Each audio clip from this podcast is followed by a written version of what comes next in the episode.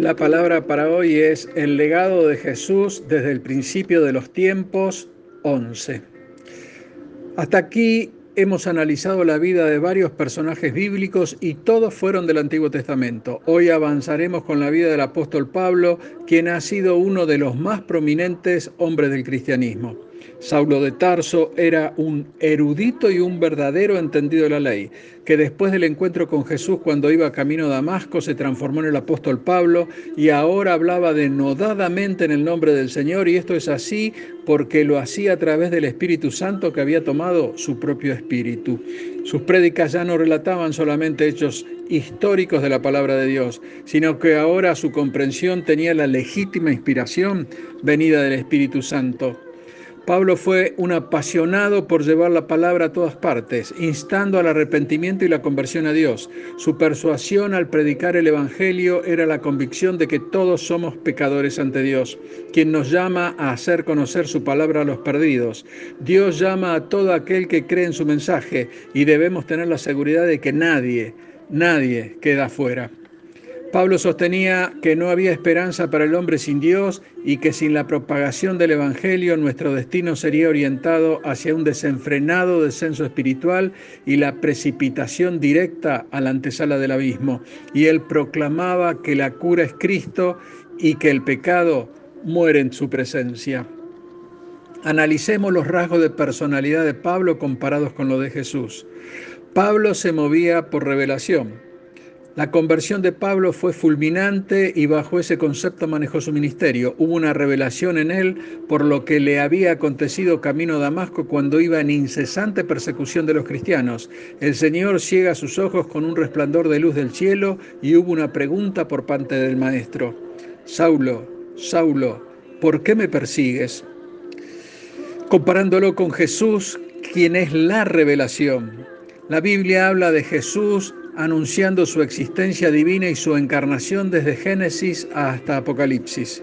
Jesús es el verdadero protagonista de las Escrituras. Él es la revelación de Dios hecha hombre.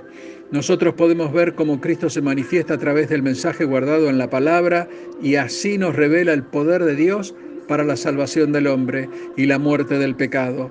Él es la declaración del propósito de Dios, mostrándose como el camino, la verdad y la vida. Pablo evangelizó.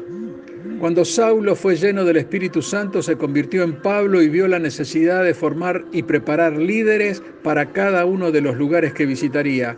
Así el crecimiento de Pablo se potenció cuando entendió que necesitaba preparar nuevos líderes que a su vez prepararían y adiestrarían a otros nuevos líderes en las tareas. Mientras tanto, Jesús es el Evangelio. A través de la propagación del Evangelio las personas comienzan a creer en Jesús y así se convierten en hijos de Dios. Debemos entender que la comprensión espiritual de la palabra no tiene favoritos y de esta forma incorpora a toda persona que llega a creer en su mensaje. Romanos 1.17 nos dice, el justo por la fe vivirá. Pablo abrazó una pasión, Tal fue la profundidad de su conversión que Pablo apasionadamente difundió el Evangelio a todo aquel que lo escuchaba. Él supo entender que el Evangelio es el alimento más preciado del creyente. Pablo predicó la palabra con humildad y fidelidad enfrentando permanentes adversidades. Mas el amor al Señor en la vida del apóstol era tan grande que nada ni nadie lo iba a separar de su destino. Mientras tanto, Jesús abrazó la cruz. Jesús en su condición de hombre sufrió un dolor impensado cuando tomó nuestro lugar en el Monte Calvario. En Lucas 22, 41 nos dice, y puesto de rodillas, oró, diciendo, Padre, si quieres pasa de mí esta copa, pero que no se haga mi voluntad, sino la tuya. Jesús tuvo la visión de lo que iba a sufrir y sintió temor y clamó al Padre, quien en el momento de mayor aflicción le dio consuelo. Y él mansamente se levantó y en obediencia se entregó, y cuando rendido por el dolor caía repetidas veces cargando la cruz, con piedras calizas clavando en sus rodillas, más se aferraba a esa cruz, y había en él un clamor silencioso que decía, Nadie me va a apartar de mi propósito y esa cruz fue el punto que lo ancló a la voluntad del Padre. Pablo formó líderes. Pablo dedicaba tiempo a lo principal y no a lo accesorio. Él buscaba la excelencia. Es así que quería formar muy buenos líderes e invertía la mayor parte del tiempo en la gente instruyéndolos, enseñándoles y adiestrándolos en la expresión de la palabra. En su mente se desarrollaba un plan maestro en el proceso de adiestrar nuevos líderes. Se tomaba tiempo para identificarlos, prepararlos y supervisarlos.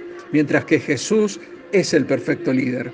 En Jesús convergen las cualidades humanamente conocidas y sobrenaturalmente explicadas en la Biblia, pero lo que básicamente se manifiesta en el liderazgo ejercido por Jesús fue el amor perfecto.